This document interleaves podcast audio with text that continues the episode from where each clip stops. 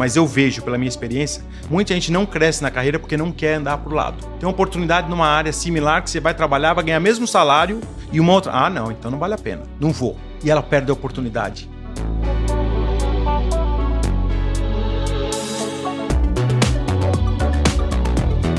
A construção de uma nova vida profissional, as oportunidades nos Estados Unidos. Pega papel e caneta que esse episódio está recheado de lições. Esse podcast é um oferecimento da BMW. Viva seus sonhos com o novo BMW X1. Visite uma concessionária autorizada BMW e conheça.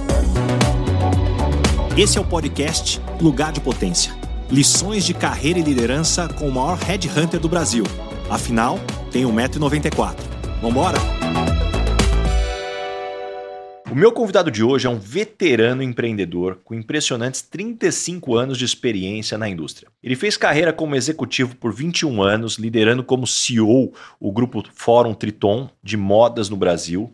Ele não só liderou a empresa com sucesso, mas também conduziu o processo de venda da companhia em 2008. As pessoas que trabalham com ele o descrevem como muita ênfase na dedicação, responsabilidade e amor pelo que faz desde a sua trajetória profissional. E trocando as passarelas da moda pelas estradas e imóveis dos Estados Unidos, ele se tornou empresário na região de Miami em 2012. Ele fundou a Dweck Motorhomes, a primeira locadora com sócios brasileiros no país, e também a Dweck Realty. Essa boutique imobiliária se fundiu com o grupo One Sotheby e em 2020 transformou-se na Dweck Lara Group.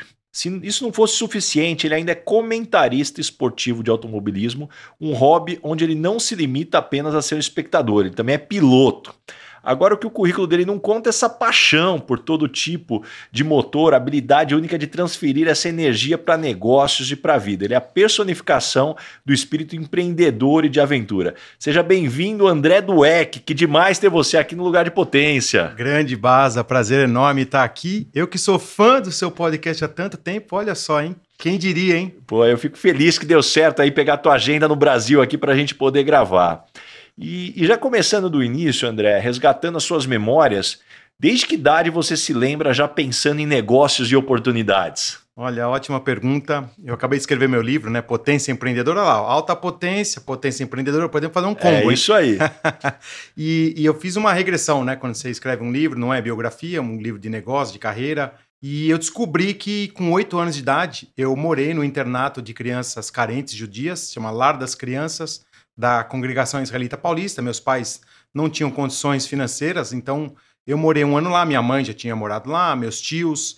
É, é uma instituição judaica na época, hoje é, hoje é aberta né, para todas as, as comunidades. E lá, eu fazendo essa regressão, descobri que eu aprendi várias coisas que depois me tornaram a ser um empreendedor. Então, tinha metas, tinha organização, planejamento. Imagina uma criança de 8 anos de idade ficar no internato, né? Então aprendi muita coisa de, de da vida mesmo, né? E apesar de ser uma infância ali muito simples, eles ensinavam a mentalidade rica, que não é rica na questão financeira, né? Mas é rica no desenvolvimento pessoal. Então a gente, a gente é, é, teve a oportunidade de aprender que se você se desenvolver, se você criar, se você for uma pessoa curiosa, dedicada, honesta, você pode também vencer na vida. Então ali que que eu me descobri como um empreendedor. E falando desse teu papel, é, você desde muito cedo trabalhou em empresas da família, né? De... Como foi conquistar seu espaço em um ambiente com familiares? Olha, bem complicado. é, eu acho que é uma pergunta, olha, vou te falar, a primeira vez que me fazem. Complicado por uma questão não difícil, mas complicado para não misturar, né?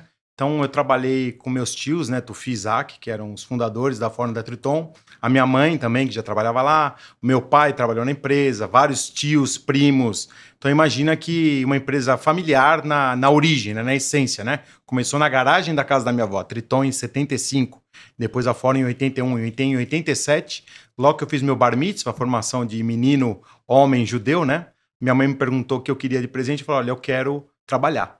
E aí comecei a trabalhar na empresa do meu tio Samuel, que chamava Afros Confecções, uma empresa menor. E depois de 10 meses eu fui promovido para trabalhar na Fórum. Então eu ganhava um salário mínimo na, na Afros e na Fórum fui ganhar um salário mínimo e meio. Então era 50% de aumento. Mas logo de cara já falou assim: ó, seguinte, não é porque você é do EC que você vai ter moleza. Então é, foram algumas lições desde garoto. Eu lembro uma vez que eu cheguei atrasado por algum motivo. E aí era o cartão de ponto, né? O antigo cartão de ponto, o pessoal da nova geração não vai saber o que é isso, mas anos 80 tinha lá o um papelzinho que você batia o cartão de ponto. E aí eu cheguei lá, meu cartão de ponto não estava. Passei no DP, né? Antigo DP, departamento pessoal, nem, nem RH existia. E aí falei com o chefe do DP e falou: meu cartão não está lá. Ele falou: oh, o seu Isaac pediu para você pegar o cartão com ele na sala dele. Isaac era dono de 50% da Fórum, meu tio. Aí cheguei lá, falei, Isaac, desculpa, bom dia, total. Ele falou, bom dia não, boa tarde. Falei, desculpa, cheguei atrasado. Falou assim, não, você não pode chegar atrasado. Você tem que dar exemplo para todo mundo aqui, porque se você chegar atrasado, como que eu vou poder descontar do salário de alguém ou chamar a atenção de alguém que não está cumprindo o seu horário? Então, a partir de hoje, o seu horário é 15 minutos antes, para você já não chegar atrasado. Então, já começou com pressão desde 13 anos de idade, mas foi muito bom, porque daí eu, eu aprendi a disciplina na marra.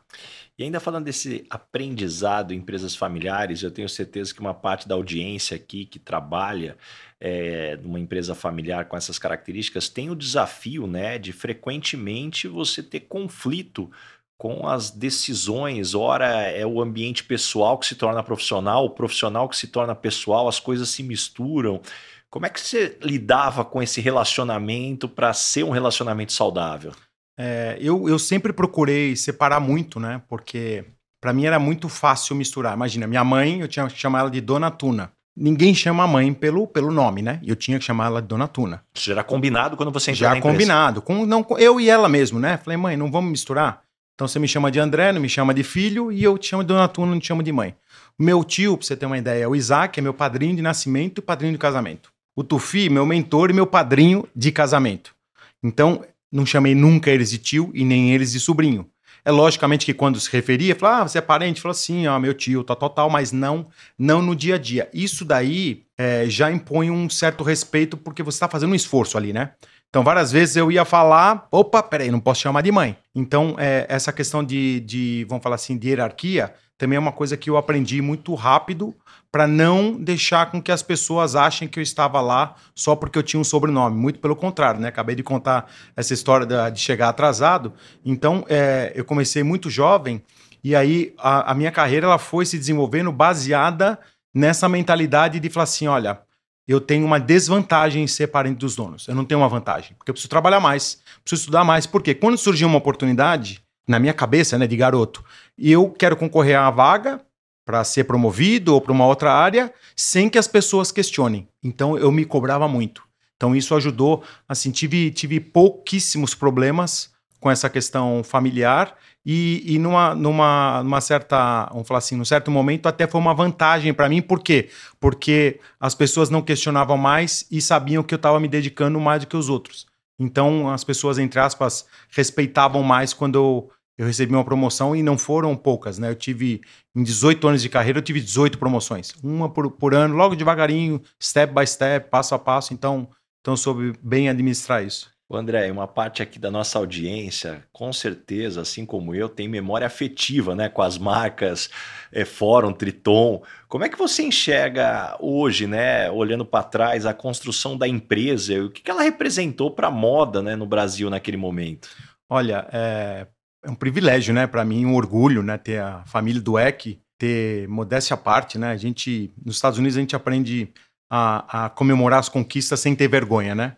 No Brasil, às vezes, a gente tem vergonha de comemorar e tô lá já há 11 anos, já aprendi a, a chegar no equilíbrio, né?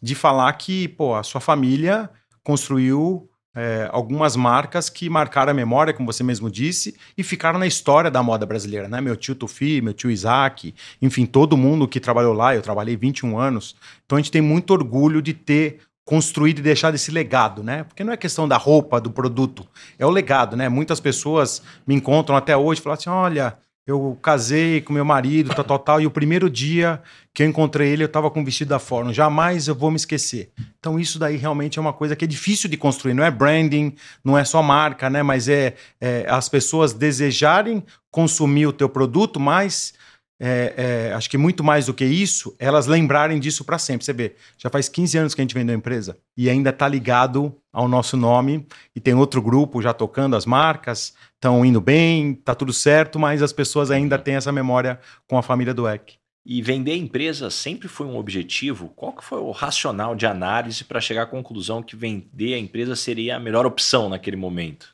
Olha, é, nunca foi uma opção, até, até curioso. É, meu tio Isaac, em, eu, eu, desde garoto, ele me falava assim: ó, oh, moleque, trabalha e estuda bastante aí, porque um dia eu vou me aposentar com 50 anos. Se você estiver preparado, você vai assumir a direção, a direção da empresa. Eu tinha 18 anos de idade. Então, assim, eu falava assim, falava, ah, ele tá falando isso da boca para fora. Com 50 anos de idade, ele me chamou na sala dele e falou assim: Ó, oh, tenho duas notícias para você. Eu falei: Pode falar, Isaac. Eu tinha 30 anos de idade, 17 de empresa, né? Já estava no meu 17 cargo. Oh, a partir de. É, no mês que vem, você vai ser o diretor administrativo financeiro, como se chamava na época, né? Não tinha o cargo de CFO ainda, né? Isso foi em 2003, faz 20 anos.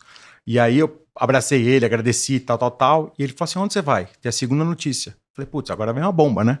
Aí ele virou para mim e falou assim: não, e você vai me substituir. Dia 1 de julho, eu tô saindo da companhia, vou me aposentar. Então, conforme você é, sabia desde sempre, você vai assumir meu lugar. Falei, como assim, Isaac? Pô, eu não sou sócio da empresa, você tem 50%, o Tufi também tem 50%. Como que eu vou assumir a tua parte? Falei assim: olha, tem uma frase que eu uso que chama-se rei morto, rei posto. Falou assim: quando eu montei tua empresa, essa empresa aqui com o teu tio Tufi, a gente não sabia nada, a gente não tinha estudado, a gente não tinha 17, 18 anos de experiência, não tinha formação acadêmica sólida como você tem e não conhecia tantos processos como você conhece. Então não se preocupa com isso. Segundo, a empresa ela vai rodar da mesma maneira que roda comigo e talvez rode até melhor, porque você é mais jovem, você está cheio de energia, cheio de gás e está preparado para assumir. Falei, tá bom, saí da sala dele, fui na sala do Tufi, assustado, né? Porque eu tinha 30 anos de idade, com bastante experiência, mas ainda era um garoto, né? 30 anos é um garoto. Cheguei tremendo, falei, Tufi, como que vai ser daqui para frente e tal, né? Aí ele falou para mim, André, vamos fazer um projeto aqui, você me apresenta, você tem 30 dias para me apresentar, é, de profissionalização da gestão. Falei, ótimo. Falei, por que não vou ser o dono da empresa? O Tufi ia ficar com 100%, então não é que eu ia ficar no lugar do Isaac, ia ter toda a autonomia, o poder que ele tinha como sócio com 50%. E aí a gente, a gente é, desenhou um projeto para abrir capital em 2010. Isso era em 2003, então tinha sete anos de business plan. Imagina, né? Você falar isso para um empresário, um empreendedor, um executivo. Vamos fazer um business plan de sete anos. O cara fala: esquece, política, eleição, vai virar o governo, é, reforma tributária, reforma trabalhista, todas as reformas que a gente que. Eu morei no Brasil 40 anos, né? A gente sabe que, que não são fáceis. Mas eu fiz um projeto de sete anos, que era para abrir capital da companhia. Só que nesse processo de, de, de, profissionalização com governança corporativa, quando nem se falava nisso, uma empresa privada, familiar, né? É, e a gente fazendo interno. É, no processo tinha a gente adquirir algumas marcas para abrir o capital. Num desses approaches que a gente fez com uma, uma boutique de M&A para adquirir uma marca, acabou não dando certo e aí a boutique virou para a gente e falou assim, olha, por que vocês não vendem a empresa? Eu falei, não, mas nós queremos comprar para abrir capital. Falei assim, cara, eu tô no mercado há tanto tempo, no mercado de moda, só tinha acho que duas ou três empresas de capital aberto. Se eu não me engano, era Renner, Riachuelo. Acho que só as marcas brasileiras eram só essas, né? Isso eu tô falando em 2004, mais ou menos. Então a gente falou, vamos pensar, né? Aí fizemos o valuation da empresa, o intangível, que tinha um valor enorme, porque eram as marcas, né? E, logicamente, o tangível, né? Que era o valuation todo financeiro, tal, tal, tal. E Na aí, época eram quantas lojas? Então, a gente tinha. Era um modelo de, de três canais de distribuição. Era um modelo de lojas próprias, que tinha em torno de 50, nas principais capitais. É, franquias tinha em torno de 70 e alguma coisa, era 120 no total, entre fora e entre tom. E quase 700 pontos de venda multimarcas, que era espalhado pelo Brasil inteiro, e 100 pontos de venda no exterior, que era a marca Tufidwek, né? Que era o nome do designer mesmo que a gente tinha é, inaugurado uma operação em Nova York em 99 e 2000. Tá? Então era um modelo que tinha vários canais de distribuição, e mas a gente precisou se reorganizar, né? E aí nessa nessa nessa conversa a gente fez o valuation da empresa. A gente ficou surpreso, né? Até falei, nossa, a gente está lá há tanto tempo, né? A gente não, não sabe, né? Nunca paramos para pensar, né? Que é a pergunta que você fez. E aí a gente recebeu 10 propostas de vender a companhia. Então, uma coisa que foi muito legal, né, do Tufi, que ele, como. Assim, é difícil, né? Um, um, criador, fundador, vender uma empresa que tem o seu nome. Então, é, imagina, Calvin Klein. O Calvin Klein não é dono da marca Calvin Klein. Eu sei porque a gente estudou, né? Fala assim, como que é? Psicologicamente, até questões pessoais, né? Da pessoa. Falar assim, olha, tá vendo esse nome aqui? Não sou eu, né? É uma marca. Então, a gente fez um estudo, né? Porque já tinha a marca Tufi Dweck. E, e, e a partir daí, é, o Tufi estava bem consciente nisso. Falou assim, não, Realmente eu acho que talvez está na hora. Ele estava com. Eu estava com 35 anos de idade, ele devia estar tá com 55. Acho que dá uns, uns 20 anos de diferença, né? A minha avó tinha acabado de falecer. A gente trabalhava, assim, tranquilo, 16, 18 horas por dia, de segunda a sábado, de vez em quando folgava domingo. Então, tava, tava a, a, o preço do crescimento, a empresa estava muito bem, né? Estava no pico histórico de vendas, no pico histórico de margem, de resultados, crescimento. Então, era uma, uma janela de oportunidade que estava aberta. É, foi em 2006, isso mais ou menos. As empresas de IPO, tal, tal, tal. Então, aí a gente, é, através, lógico, da ideia do Tufi, falou assim: olha, não vamos fazer leilão. A gente, a gente vai vender para quem fizer a melhor proposta para manter o legado. Não era um banco que ia falar assim, eu pago mais, é, mas a, a, empresa ou o grupo que mantivesse o legado das marcas Fórum Triton, que você falou, né, que, que marcou é, a vida de muitas pessoas, e a marca Feedback era uma marca é, relativamente nova. E a gente vendeu para um concorrente nosso. Por incrível que pareça, uma negociação difícil, né? Porque você vender para o teu concorrente, você está sempre se defendendo e falar assim, putz, Tô abrindo informação é, aqui até que o deal, né? até é, que o negócio dá certo. Tudo bem que tem NDA, mas NDA, por mais que ele não fale para ninguém, ele vai pegar teu segredo estratégico, né? Uhum. É, mas o negócio acabou dando certo. No final de 2007, a gente basicamente acertou as bases. E em março de 2008, a gente vendeu a companhia com todas as lojas, todas as marcas, é, com exceção de uma marca que era nova, da filha do Tufi, da minha prima Karina Dweck. Ela tinha acabado de se formar na, na universidade em Londres, tinha morado em Nova York. Então era uma startup dentro do grupo, né? E aí essa foi a partada da, da negociação, tanto que a gente fez depois uma, uma re-startup de uma outra operação com a marca dela. Para você que é meu ouvinte aqui, não perca o meu livro Lugar de Potência, uma compilação de lições de carreira e liderança de mais de 10 mil entrevistas, cafés e reuniões durante toda essa minha carreira de 15 anos como Headhunter.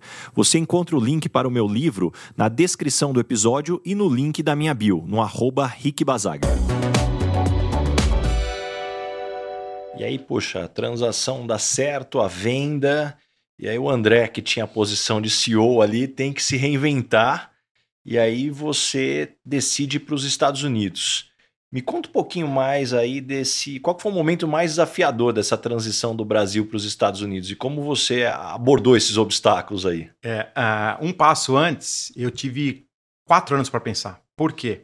O Tufi tinha um contrato não compete, que é normal, né? Quando uhum. você vende uma companhia, apesar de ele ter continuado lá como diretor criativo, a marca Carina Dueck, a qual eu era sócio também, tinha que rodar, né? Então, toda a startup de loja, de fábrica, de operação, de canal de distribuição, lógico que é uma operação menor, mas eu fiquei tocando essa, essa operação durante quatro anos.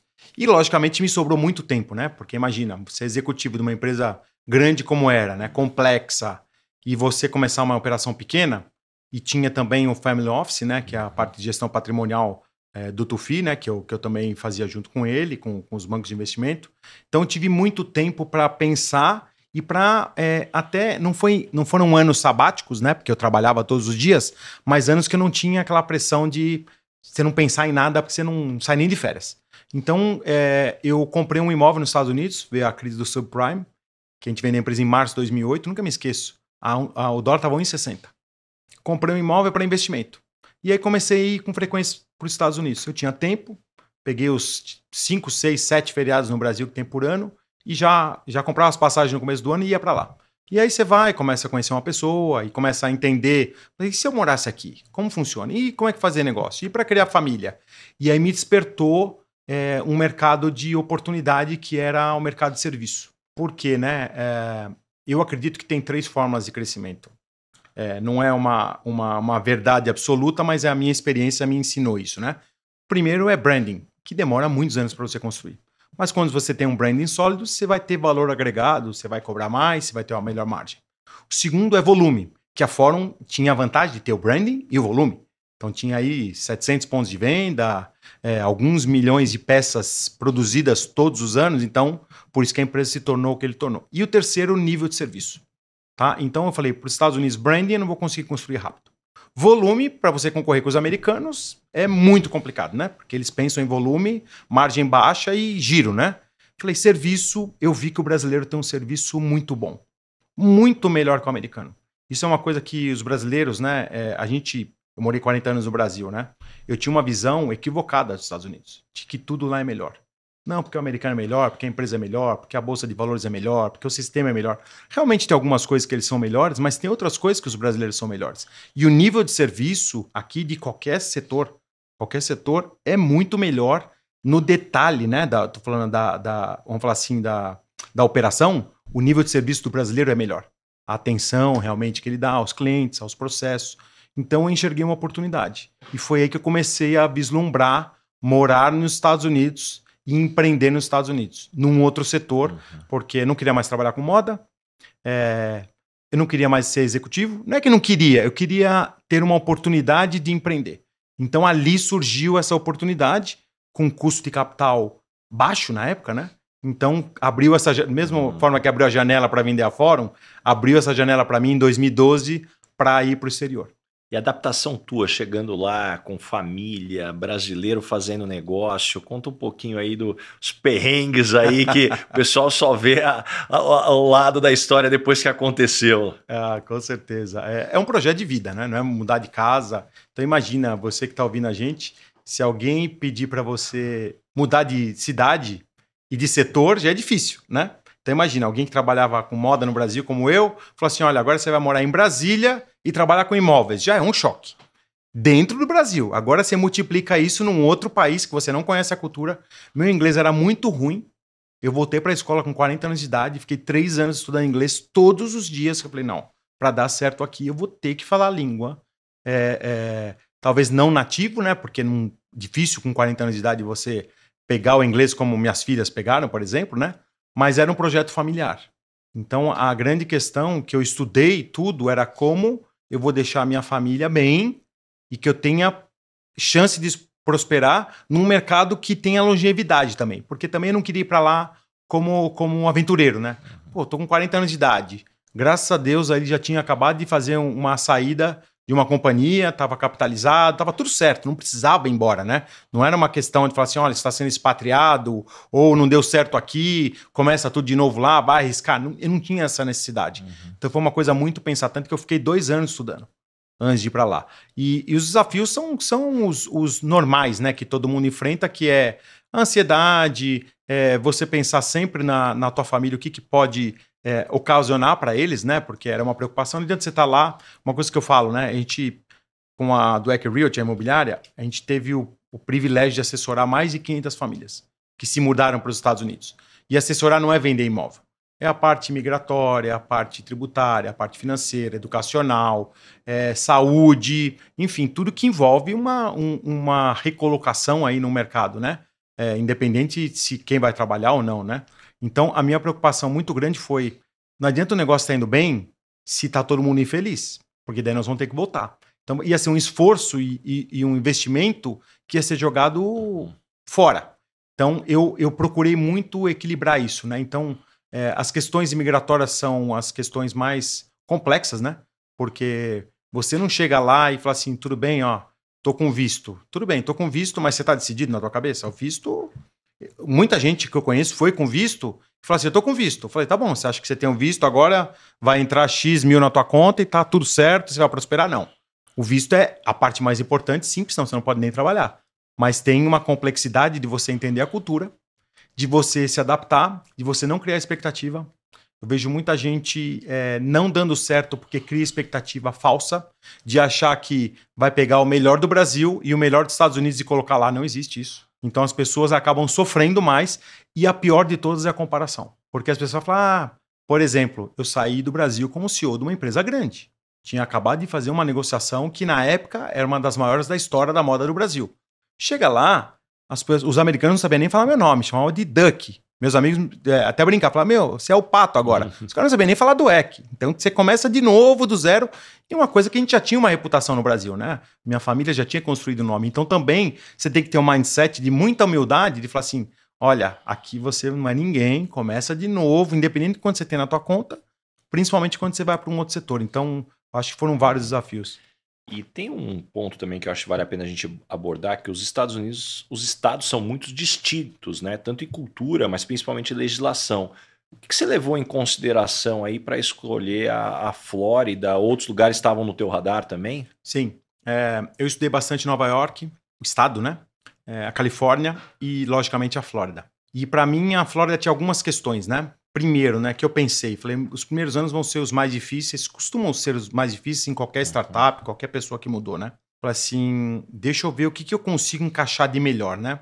Eu consiga montar um negócio que os meus amigos e as conexões que eu já tenho têm alguma chance de me ajudar, divulgando, é, se conectando com outras pessoas e, e, e até fazendo negócios, né? É, questões de fuso, eu levei em consideração. O motivo que eu não fui para Califórnia foi porque eu vi que era quem trabalhava de brasileiro lá que tinha negócio com o Brasil tinha uma dificuldade enorme, né? Porque chega, tem épocas que na época ainda tinha horário de verão, né? Chegava a 5, 6 horas de, de diferença, né? Então você tem um dia muito improdutivo, né? É, questões sociais, eu acho que, que é uma coisa que eu, eu, eu, nunca levei muito a política em consideração, né? Porque senão a gente vai estar sempre reclamando de um lado do outro. E os Estados Unidos é, é 50% pulverizado, né? É republicano ou democrata. Então, sempre muito ali pertinho, né? Então, é, é, eu olhei a questão: o que, que eu tenho mais chance de prosperar no longo prazo, não no curto prazo. E aí eu me identifiquei mais com a Flórida, questões logísticas, um voo rápido, curto, questão do fuso horário, uma hora, questão dos brasileiros estarem lá, porque eu sabia que no começo ia depender bastante dos brasileiros, família, né, de, de visitar e vice-versa, e clima, logicamente, né? Uhum. e muita gente fala assim, ah, mas e a questão tributária? Eu não pensei nisso, porque, para quem não sabe, né, a Flórida é um estado que é zero de imposto estadual. Só tem imposto federal que todo mundo paga, né? Na Califórnia e, na, e na, em Nova York, depende da cidade que você mora, você vai pagar de 10 a 12% a mais do que o imposto. Eu nem pensei nisso na época. Eu pensei realmente na questão de falar assim, deixa eu tentar um combo aqui que eu tenho menos chance de errar ou menos chance das coisas darem errado que eu não tenho controle. E aí foi por isso que eu fui para a Flórida. Como é que você vê esse mercado, ou aliás, o futuro do mercado imobiliário nos Estados Unidos, principalmente nesse cenário pós-pandemia? Estados Unidos, assim, se a gente for analisar historicamente, é o lugar que é difícil de você imigrar, não é barato e todo mundo quer estar lá. Então, eu sempre fiquei pensando nisso, né? Então, sempre tem, é, entre aspas, uma bola da vez. Quando eu mudei para lá, em 2012, o dólar estava 2 para 1, os brasileiros invadiram. Depois, os argentinos, venezuelanos, os colombianos, agora, agora, a vez, agora é a vez dos colombianos, os russos. Eu morava em Sunny Isles Beach quando eu mudei para lá, né? Que eu tinha até um apartamento de férias que virou nossa residência inicial. Era russo e brasileiro. E então, hoje os russos não estão mais comprando, é, hoje são os colombianos. Então, o que eu entendi dali, é, começando pela Flórida, né, depois estendendo para os Estados Unidos, é que ele é um mercado que tem muita liquidez externa. Então isso me deixou bem, bem tranquilo. Falou, olha, se o americano está comprando, ou o canadense, né, que o canadense é a second home, né, que é as casas de férias que eles saem do inverno, ficam três, quatro meses na Flórida. Falei, aonde vai ter? E aí, Estados Unidos é uma coisa que é muito fácil, né? Tudo é público. Você consegue, você entra lá, faz uma inscrição numa associação, puxa os dados lá de 50 anos, e eu que sou formado na área financeira, planilha, Excel, você tabula ali, faz as suas, as suas análises, e eu vi que, historicamente, tirando o subprime, né, que foi a crise imobiliária de 2008, que todos os anos, ou todos os ciclos, ciclos normais de cinco anos, tinha uma, uma nacionalidade é, é, que era, pre, era preponderante na, na compra e venda tá? Como teve os mexicanos também em um certo momento. Então eu, eu analiso que o mercado da Flórida sempre vai ter comprador ou vendedor. E aí por que comprador ou vendedor? Porque quando você escolhe trabalhar no mercado que tem as duas pontas, você precisa saber trabalhar nas duas pontas. Então, quem trabalha no mercado financeiro não pode só ganhar dinheiro na hora que o mercado está subindo, tem que saber ganhar na hora que está caindo. Então eu aprendi muito isso, né? Então a Flórida sempre tem alguém comprando e vendendo. Ah, o dólar estava 2 e foi para 5. O brasileiro vendeu, você precisa saber trabalhar na ponta da venda. Ah, o dólar está 2, você precisa trabalhar na ponta da compra. Então também um mercado de muita liquidez, né? E qual que é o perfil dos brasileiros que compram imóvel nos Estados Unidos? Mudou desde a sua chegada ou se manteve mais ou menos similar aí? Não, mudou muito, mudou muito. Questões cambiais, né? Então, antes. É, cambiais e juros, né? São duas coisas, né? Então, antes, dá um exemplo, vai, sei lá, um apartamento bom em Miami, você comprava por 500 mil dólares, era um milhão de reais, é, financiava, dava 300 mil reais de, de entrada, né? 30%, e financiava lá, vamos falar que a parcela dava mil dólares, dava dois mil reais. Então, era fácil ter um apartamento de férias na Flórida. E aí a pessoa podia passar pelo mesmo processo que eu passei. Comprei um apartamento de férias, comecei a ir mais, e aí vislumbrar morar. É, isso aconteceu até mais ou menos 2014. Aí teve, é, eu acho que uma, uma max é, do dólar, bateu 4, se eu não me engano, em 2014. É, nos anos eleitorais sempre tem muita é, instabilidade, né? É, muita volatilidade. Então, é, hoje já não vai mais esse, assim, na emoção, o aventureiro, o sonhador, o cara que aquela história de falar assim, ah, eu tenho mil dólares no bolso, eu vou para lá. Não. Assim, pelo menos eu não recomendo, né? Porque vai passar o perrengue do perrengue mesmo, né? Então hoje é, são profissionais que ou são executivos bem-sucedidos que vão tirar um ano sabático para estudar o mercado e até aplicar o visto, fazer teu planejamento tributário, vão estudar mesmo, vão fazer um MBA ou alguma coisa. É, empresários que sonham em montar um negócio menor lá, por incrível que pareça. Não tem muitas empresas grandes brasileiras, se a gente for pegar de exemplo, tem Grendene, a Balduco, a Oakberry agora está tá crescendo bastante lá. É, não tem muitas empresas havaianas, lógico, né? É, já já está há muitos anos. E os bancos, né? Os bancos também foram, foram para lá nos últimos anos, mas não tem muita empresa. Então, o, o perfil hoje é o cara que tinha uma empresa gigante e ele quer dar uma desacelerada. Na sua faixa de 50 anos, então ele fala assim: ah, não quero mais a minha empresa com mil funcionários, vendi, quero montar um negócio para ter uma boutique aqui, em qualquer tipo de, de, de segmento. Então eu vejo que mudou bastante o perfil. Por muito tempo eu acompanhei as pessoas comprando imóveis nos Estados Unidos com um plano de financiar e pagar parcela hoje deixando na mão de alguém administrando o aluguel por temporada. Isso ainda é algo que acontece? Então eu tenho uma questão muito pessoal. Eu não gosto de vender investimento. Por quê? Primeiro que a gente não é especialista, né? A gente não é do mercado financeiro para vender investimento. Então a gente trabalha, tanto que a minha licença é de real estate, é mercado imobiliário. Você pode é, mostrar para o cliente como é que está o mercado e ele tomar a decisão dele? Sim. Você pode apresentar um profissional da área financeira? Sim. Mas eu não gosto, eu, eu até costumo brincar com alguns colegas de trabalho, né? Que eles colocam lá no Instagram dele, no LinkedIn, falam, olha, consultor de investimentos imobiliários. Aí eles colocam investimento imobiliário e eu brinco com eles. Falo assim, mas vocês vendem casa também, apartamento? Falo assim, por que a pergunta? Ah, porque você só fala que vende investimento imobiliário, eu quero só comprar uma casa. Quero só passar férias, né? Por quê? Porque também você começa a entrar numa seara, que é o que você acabou de falar. Fala, ah, então é fácil, eu vou comprar um imóvel aí, eu, eu financio, eu vou deixar aí para alugar com as administradoras, no Airbnb, nas empresas de short-term rental, né? Que são é, casas de temporada, de férias, e tá tudo bem? Falei, tá bom, e a volatilidade? E oferta e demanda do mercado. E se naquele lugar sai um condomínio lá que as pessoas começam a alugar por metade do preço que você estava alugando, você vai perder. Então, eu não gosto de oferecer é, esse tipo de produto como investimento puro. É lógico que se a pessoa ela ela ela está satisfeita em, olha, pelo menos ele vai se pagar, com certeza a gente consegue lá ajudar ele a fazer um raciocínio, ter um mortgage broker, que é um agente de financiamento imobiliário, para que ele tenha essa expectativa. Mas não de falar assim, ó, tira o teu dinheiro do banco e coloca aqui, porque é o melhor negócio do mundo. Por quê? Porque daí você cria uma expectativa alta. E se o negócio não dá aquilo lá que ele está pensando, ele vai, entre aspas, te culpar como agente imobiliário, que não é a sua responsabilidade. Então eu tomo muito cuidado com isso. Eu vejo muita gente, é, às vezes, é, entrando aí numa ilusão de que, olha, eu vou comprar lá uma casa de férias e ela vai se pagar e vai me sobrar 5, 6% ao ano. E se sobrar, ótimo, legal, porque. Mas eu prefiro ter expectativa mais uhum. baixa. E se der os 5, 6% ao ano, ótimo. A não ser quando é um contrato garantido, né?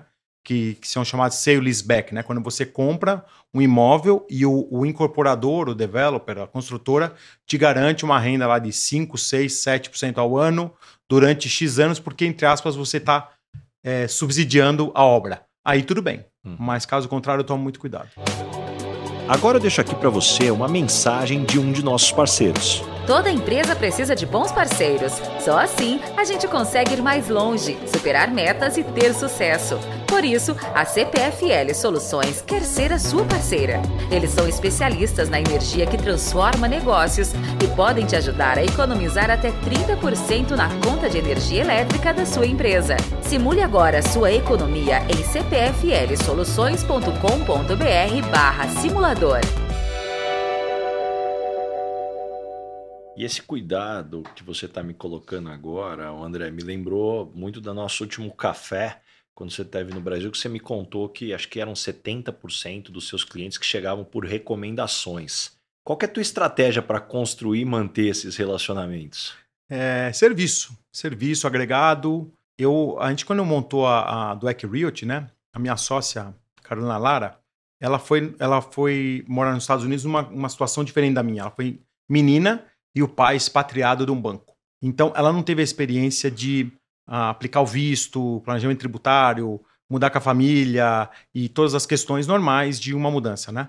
Mas, mas ela é muito inteligente e sabe o quanto é importante você acolher uma família e fazer com que essa família esteja bem lá. Então, agregar valor com cuidado com a família, é, ajudando numa, com indicações de profissionais da área imigratória, da área financeira, planejamento pré-migratório, super importante, é, tributário, questão educacional, seguro de vida, seguro saúde, até dos pets, né? É, cachorro, gato, enfim eu acho que é mais importante do que vender um imóvel. Então, o nosso conceito era o alto nível de serviço com os nossos parceiros, lógico, né? A gente não é advogado, não é contador. Antes de comprar um imóvel, para mim, imóvel é commodity. Uhum. É quase como se ele não precisasse é, é, da gente para comprar um imóvel, porque ele já decidiria. Lógico que a gente vai ajudar com as questões óbvias de os melhores lugares, custo-benefício, análise de mercado, mas o mais importante para ele tomar a decisão, principalmente muita gente foi para mudar, né, de lá, ou pensava em mudar, Fala assim: olha, eu quero comprar agora, quero pôr o pé, mas estou pensando daqui 3, 4, 5 anos. Então, o valor agregado do serviço é, gerou um, uma recomendação assim absurda para nós. A gente teve, nesses 11 anos de, de, companhia, né? A gente vendeu a companhia, mais 11 anos de operação, tivemos mais ou menos 2 mil transações imobiliárias. Eu, eu acho que uns 1.500 vieram de indicações. Então, é muita coisa. E André, me conta como é que surgiu esse investimento em motorhome? É, isso foi uma paixão. É, veio do automobilismo, porque o automobilismo tem muita ligação com o motorhome, né? Ficar na pista, fim de semana. E quando eu corria no Brasil, eu não tinha condição nada de motorhome, então até, até fui longe, cheguei a correr na Stock Car, enfim, tenho amigos para a vida toda. É, depois até virei comentarista, conforme você mesmo falou. Mas os motorhomes, eu, eu foi uma questão de quando eu cheguei nos Estados Unidos, eu fiz uma viagem de motorhome com a família. E primeira semana, a viagem foi incrível, o serviço inexistente e o motorhome era horrível. Eu falei, nossa, tem um negócio aqui, mas tinha acabado de montar a imobiliária, tinha acabado de mudar, estudando inglês. Eu falei, nossa, não vou. Mas ficou aquele, aquele sinal do empreendedor, né? Falei, deixa eu dar uma olhada nisso. Aí no outro ano aluguei de novo um motorhome melhor, o motorhome era bom, serviço zero, e a experiência foi melhor ainda. Falei, opa, tem aqui. E aí em 2015, é, cheguei para um amigo meu, ele tinha mudado da Suíça para lá, cara executivo, é, do mercado farmacêutico, CFO, é, zero perfil de motorhome, né? Eu falava, Flavião, Flávio Carvalho, meu grande amigo, meu irmão. É, falava, Flavião, vamos, vamos alugar um motorhome? Vamos comprar um motorhome? Eu falei, você tá louco, cara. Imagina, o cara era zero perfil, terno e gravata, o cara tudo certinho, né? Aí eu falei, vamos alugar. Alugamos no final de semana, as famílias, somos amigos, a esposa dele é amiga da minha esposa. Eles adoraram. Eu falei, opa, peraí, então. Aí depois eu convenci ele e falei, vamos comprar um motorhome? 5 mil dólares cada um a gente financia. E aí é o seguinte, a gente vai começar a alugar para os amigos. E a gente fez um trato. Falou assim, ó, a gente não vai usar o motorhome, que era financiado e tinha que pagar o seguro ainda, enquanto ele nos pagar. A hora que eles pagarem, a gente começa a usar, tá bom? A gente comprou em agosto o motorhome, aí fui para a pista de kart. Tava correndo de kart lá como hobby. Aluguei para um amigo. Aí a gente foi buscar o motorhome na outra semana, um venezuelano, falou assim, pô, esse motorhome é teu, é? Você tá levando embora? Tô, não, deixa aí já, já aluga essa semana a gente não conseguiu usar o motorhome até novembro. Isso era em agosto. Aí eu falei, Flavião, temos um business aí, hein? Falou, mas será? Será? Então vamos comprar o segundo. Aí compramos o segundo. No primeiro dia a gente comprou, já alugou por umas semanas, voltou, alugou por três. Falei, Flávio, ele tinha acabado de vender o um negócio dele lá também. Falei, cara, tem um negócio aqui. Eu não tenho condição de operar no dia a dia, mas eu posso fazer a parte estratégica, marketing, captação é, é, de clientes e de recursos, né? Vamos embora. E a gente surgiu a Dueck Motorhomes. Num mercado ultra competitivo, mercado de 13 milhões de motorhomes nos Estados Unidos. 13 milhões de motorhomes. 13 milhões, 250 locadoras, 400 concessionárias. A gente se, se filiou à maior associação de motorhomes do mundo, né? É, fizemos toda a certificação e estudei bastante. Fui numa convenção deles em Las Vegas, tipo 4 mil pessoas. Para aprender mesmo. Falei, pô, vou aprender com os melhores do mundo. O mercado tem 60 anos lá, né? Falei, imagina, no Brasil a gente está engatinhando. Cresceu bastante no Brasil, fico feliz é, com isso, mas lá é o país dos motorhomes, né? Então, aprendi bastante e a operação já está há oito anos. Mas André, me conta, eu sempre tive o sonho de fazer uma viagem com a minha família, mas confesso que eu tenho uma certa preocupação. Criança pequena, segurança, conforto. Pô, passar perrengue nas férias ninguém merece. Explica para um leigo como eu, como é que eu poderia ter uma experiência bacana? Olha, muito legal a tua pergunta e a preocupação de, da maioria dos clientes, né? A gente tem muito orgulho, a gente tem 98% de índice de satisfação dos clientes e mais de 70% dos clientes que, que fazem as primeiras locações com a gente nunca viajaram de motorhome na vida. Então, qual que é a, a nossa grande preocupação? Não é alugar um motorhome, é a experiência. Como eu tive experiências ruins, eu usei aquilo como oportunidade. Falei assim, por exemplo, test drive. Então imagina, você fala assim, pô, mas como que eu manobro isso aqui, como dirijo? A gente foi a primeira empresa a implantar um sistema test drive nos Estados Unidos. O americano não faz isso. Por quê? Porque o liability, o risco é altíssimo, né? Tanto que a gente teve até que negociar com o seguro na época, aumentou um pouco o premium. Falou, pô, mas você vai estar do lado, ó. Tá, tá bom. Porque ainda você não começou a locação, né? A locação vai começar a hora que você entrega a chave. Falou, tá aqui, ó. Então a gente começou a fazer test drive, melhorou a experiência. Começamos a criar sugestão de roteiro customizada. Por exemplo, um roteiro para mim pode ser incrível, para você pode não ser legal. Porque você tem os filhos de uma idade diferente dos meus. Eu gosto de esportes radicais, talvez você goste de jogar golfe, de mergulhar, de arte ou de natureza. Então a gente começou é, a sugerir, a gente não é uma agência de, de turismo, né? Mas sugerir roteiros é, baseados no perfil de cada cliente. Então, é, a gente teve uma, uma surpresa muito grande, né? Eu falei um pouquinho do, no começo aqui das, das opções de crescimento, né? E serviço para mim era sempre o número um, de se tornar a, a companhia número um em reviews, né? Em depoimentos e, e, e, e retornos dos clientes, né? No Google, 4.9 estrelas e 5 no Facebook e nas plataformas de viagem uhum. é, de motorhome. Então, isso daí deu muita força para quê? Para que as pessoas que nunca viajaram como você lessem os reviews e falassem: olha, foi a minha primeira viagem, estava super ansiosa, tenho, é, eu, meu marido, três filhos pequenos, tal, o Flávio ajudou, o André, tal, tal, tal. Foi uma viagem inesquecível. Então, isso, porque daí uma coisa diferente de eu falar, né? Outra coisa é lá o mercado. E o mercado americano é um mercado de muito review, né? Uhum. Tem muito valor. Então isso ajudou bastante. E André, conversando com você aqui, fica muito clara essa visão de negócio, essa paixão empreendedora. E você está lançando agora o teu livro, né? O Potência Empreendedora. Teve algum momento específico que você se lembra que você decidiu que precisava escrever esse livro? É, o livro, na verdade, é um legado da minha mãe. Ela me pediu isso, infelizmente ela faleceu há fazer três anos. E ela sempre falava para mim, falava assim, filho, você não pode deixar tudo que você aprendeu na tua cabeça. Da onde você saiu, de um garoto humilde que estudou no, no internato, começou a trabalhar super jovem, lá de baixo mesmo, você construiu uma carreira, pô, fez carreira como executivo, começou de novo, empreendeu no Brasil, foi para os Estados Unidos, reinventou. Você não pode deixar isso só na tua cabeça ou só o teu grupo de poucas pessoas, né, que a gente convive no dia a dia, se aproveitar disso.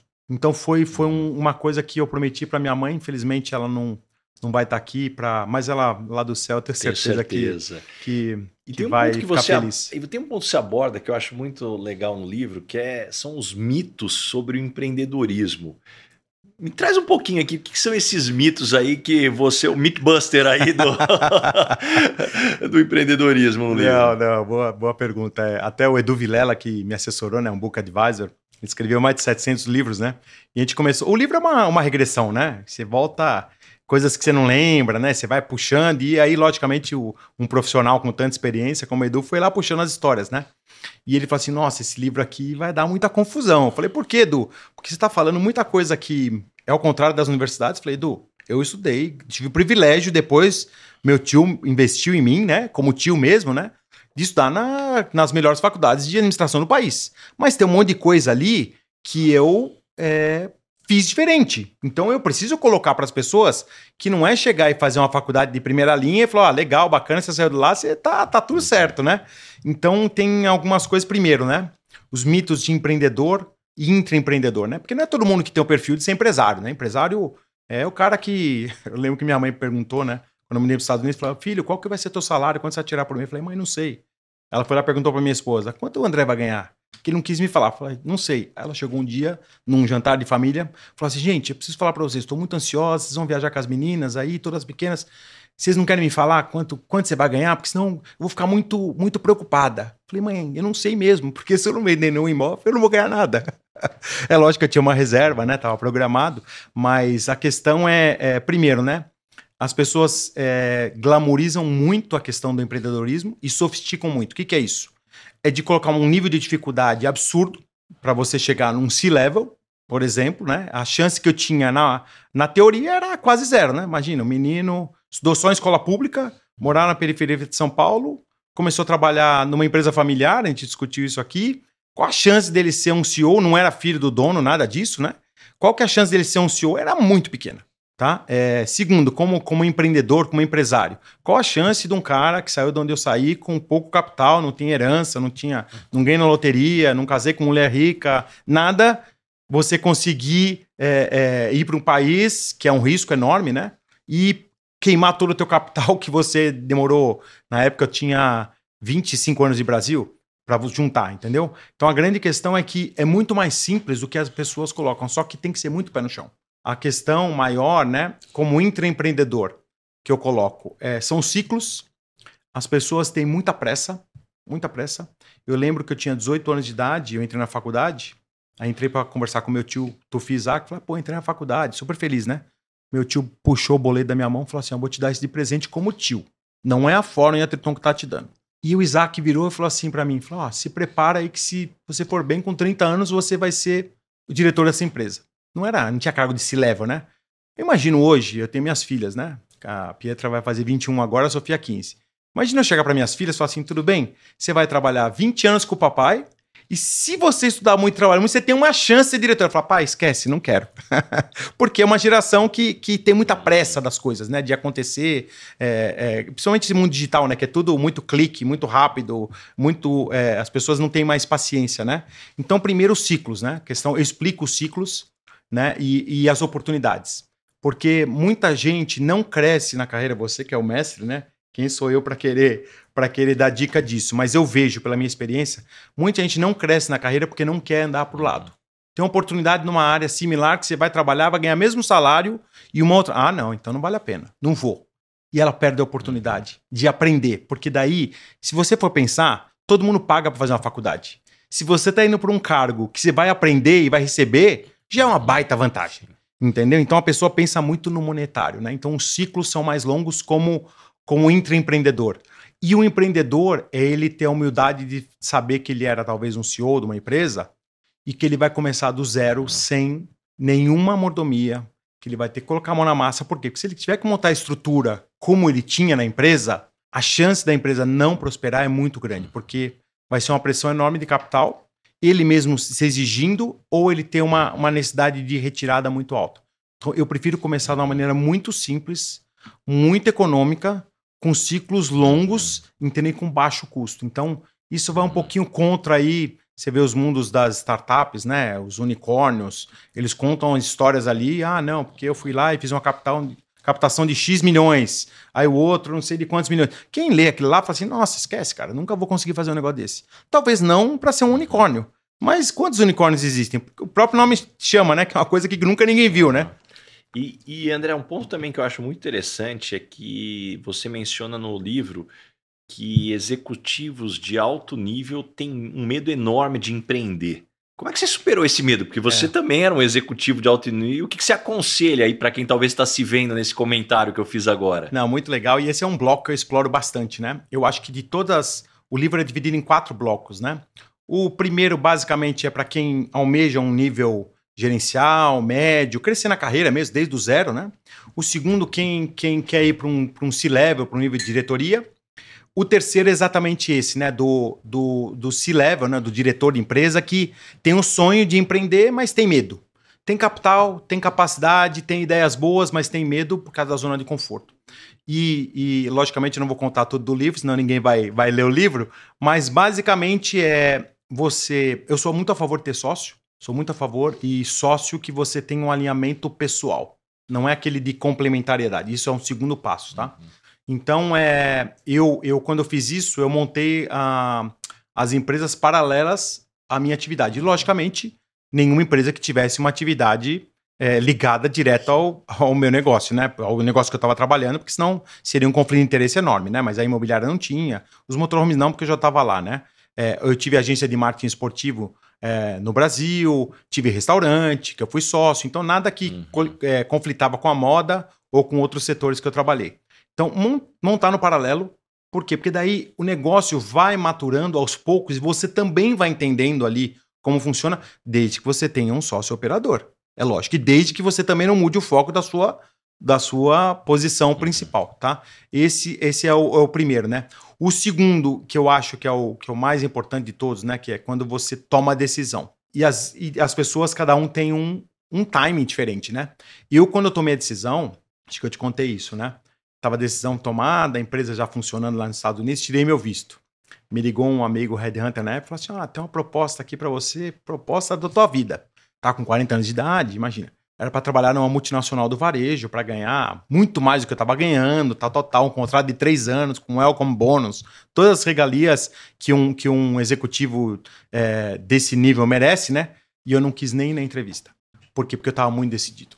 Então, o que eu vejo muito é que a pessoa às vezes quer, mas ela está aberto para outras coisas, sabe? Então, aí que acontece? Você não, não vai entrar de cabeça. Por quê? Imagina que a gente era garoto, vai? Você queria namorar com uma menina, só que você ia numa festa e ficava olhando para cinco, não, não vai namorar com nenhuma, né? Porque a menina que, que é séria vai olhar para você e falar: esse cara não é um cara sério. No trabalho é mais ou menos igual, né? Se você tiver lá flertando lá com três, quatro tipos de empresas ou de negócios, conversando com todo mundo, dando tiro para todo lado, você não vai decidir, uhum. porque já não é uma decisão fácil. E aí, se você tem ruído externo, né? Uhum. No caso, essa entrevista foi um ruído externo. Mas eu, eu acabei focado mesmo. Falei, e, e foi até bom porque daí eu falei assim, nossa, agora tem um negócio tem que dar certo. Nem contei pra minha mulher. Se eu contasse, nossa, uhum. imagina chegar para ela em casa e falar, olha, sabe o que é? Neguei uma... Uhum. Ir numa entrevista, agradeci o Red Hunter. Mas é porque eu tava focado.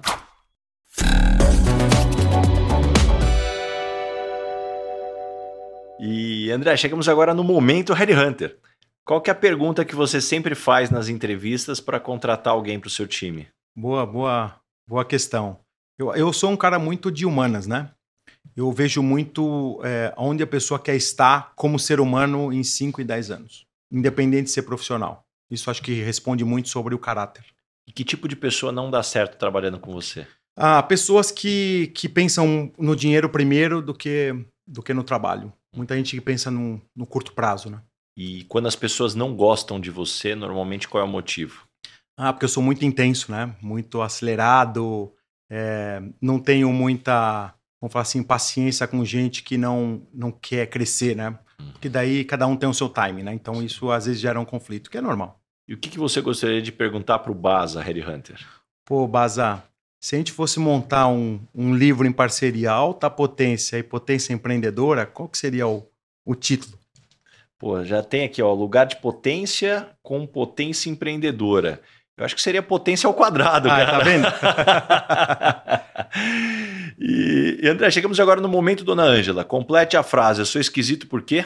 Ah, porque eu trabalho umas 16, 17 horas por dia. E qual a maior perrengue ou situação engraçada que você já passou no mundo corporativo? Ah, no mundo corporativo? Ah, teve alguns, hein? Preciso pensar aqui qual que é. Eu acho que foi no mundo dos motorhomes mesmo. Não foi nenhum perrengue, foi uma história engraçada de um motorhome que a gente foi entregar em Daytona Beach. Foi o meu sócio, né? Era um, uma equipe de americanos e eu fui dirigindo um motorhome meu sócio outro. Aí chegou lá, a gente foi entregar um motorhome, fizemos todo o setup de água, energia, esgoto. E daí o dono da equipe veio dar uma caixinha pra gente, 50 dólares cada um. Falou, olha, eu queria dar uma caixinha pra vocês fizeram um bom serviço. É, é cultura americana, né? Aí eu falei para ele, falei, não, muito obrigado, né? Não, a gente é o dono da companhia. Ele falou, como assim? Vocês são os donos da companhia, então foi, um, foi um, uma coisa curiosa, engraçada, assim, não foi um perrengue, mas é, na visão dele, ele falou assim, pô, mas como assim o cara tá passando esse perrengue, né, de vir entregar um motorhome aqui? Para mim não tinha problema, até porque eu queria aprender a operação. E caminhando agora para o final, André, o nome desse podcast é Lugar de Potência. Qual que é o seu lugar de potência? Que tipo de situação e ambiente pode jogar lá que você brilha?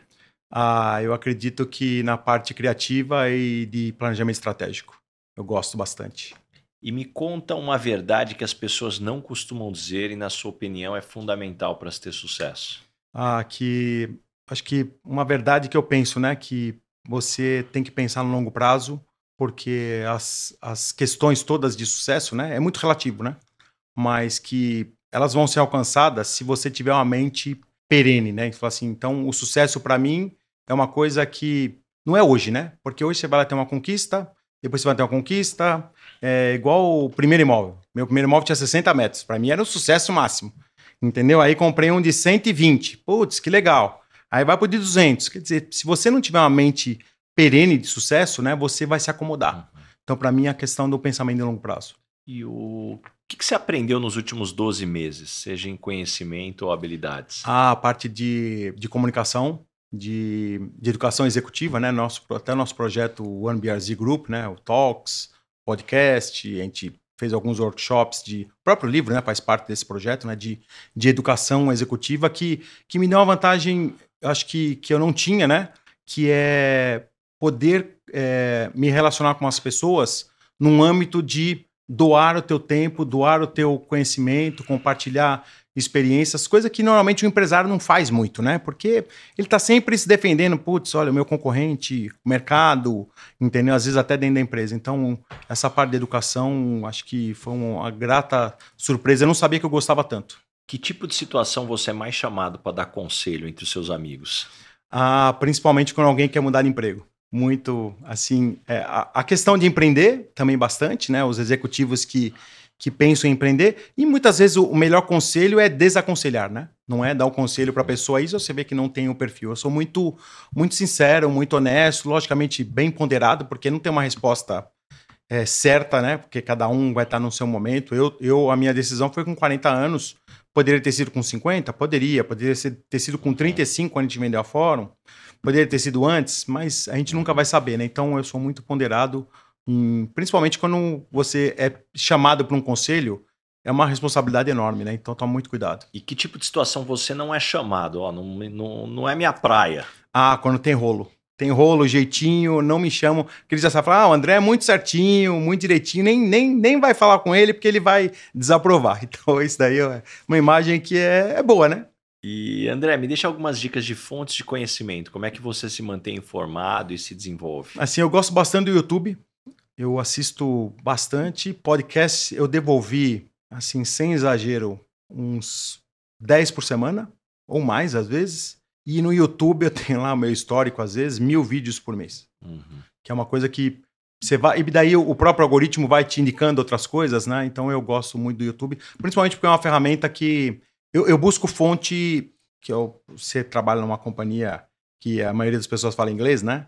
É, fontes em qualquer língua, né? Então, eu acho que quem, quem fala inglês, né? Eu, se eu pudesse dar um conselho para as pessoas, eu falo assim: faça inglês, estude inglês, porque a tua fonte de, de conhecimento vai aumentar muito. Então, o YouTube tem, tem muito isso, né? Então, eu consigo assimilar bastante coisa, conhecimento do mercado global. E André, me indica três pessoas bacanas para eu convidar para um podcast aqui e fazer uma conversa tão legal como essa. Pô, três pessoas bacanas, hein? Tem, tem bastante, hein? O Alexandre Zouco, da CRM Bônus. Sei se você conhece, é um cara que está revolucionando o mercado de, de gift back. Muito bom, muito bom mesmo. É, meu grande amigo Michael Montgomery, que, que ajudou a gente na época da venda da Fórum, um cara especialista em M&A, em varejo, né? Foi CFO de várias companhias de varejo aqui no Brasil, também é um cara bem com bastante, bastante história. E a Camila Salek, que para mim é uma das melhores que existe na questão de varejo, visual merchandising, inclusive também participou no, do nosso BRZ Talks. Eu trabalhei com ela na época que ela saiu da CIA para trabalhar na Fórum. Ela é muito fera, muito fera, eu admiro muito. E tem uma pergunta, André, que eu faço para todo mundo que passa por aqui. O que é felicidade para você? A minha família está bem. Minha família tá bem. Se minha família estiver bem, o resto eu vou dar um jeito, uhum. vou dar meus pulos e eu vou estar tá feliz. Então a felicidade da minha família está em primeiro lugar. Muito bom. André, antes de você ir embora, tem um presente aqui para você.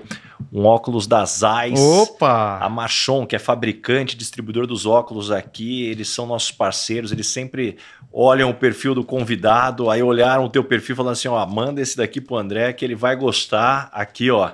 É até parecido com o que você Nossa, usa. Acho cara, que eles tô... acertaram aqui. Parecido ó. não é melhor. Nossa, eu tô chique, hein? Olha só, hein? Olha só. Muito bem. obrigado, é melhor impossível, hein? Obrigado, Zais. E, André, para a gente fechar aqui esse papo, como é que as pessoas te encontram? Que projetos que vem pela frente? Ah, muitos projetos. Eu sou um cara bem inquieto. É, basicamente no Instagram e no LinkedIn, arroba André Dueck, Dueck com K. É, tem o perfil também do meu livro, o livro Potência Empreendedora, dividi um pouco os assuntos ali. É, duec.lara.group, é o meu grupo imobiliário lá nos Estados Unidos. Duec Motorhomes, que também é da empresa de motorhomes. E no Twitter, eu separo bem, é só falo do automobilismo. Uhum. Então, para quem gosta de carro, é no Twitter, é, logicamente no LinkedIn mais conteúdo de empreendedorismo e no Facebook é assuntos aleatórios. Eu, eu falo que eu tenho um pouquinho de tudo. Muito bom, André. Adorei, adorei, adorei. Que papo bacana. Tenho certeza que todo mundo que nos escutou até aqui saiu com páginas e páginas de anotações aí, muitos insights, muitas lições. Aliás, você que está nos, nos escutando aqui, ó, já pega o botãozinho do compartilhar, já manda para os amigos, para os grupos de WhatsApp aqui, porque tem muito conhecimento mesmo aqui nessa conversa. André, mais uma vez, muito obrigado mesmo. Obrigado, Baza. Foi um prazer e tamo junto. Valeu! Esse foi mais um episódio do Lugar de Potência com Ricardo Basagra. Não esqueça de assinar o podcast e também indicar, compartilha com todos os seus amigos. E principalmente, se você está escutando através da Apple, deixa sua avaliação lá que eu vou ficar muito grato com vocês. Arroba Rick Basaglia, espero a sua mensagem, qual foi o insight que você teve com esse episódio. Um abraço e até a próxima. Uma produção, voz e conteúdo.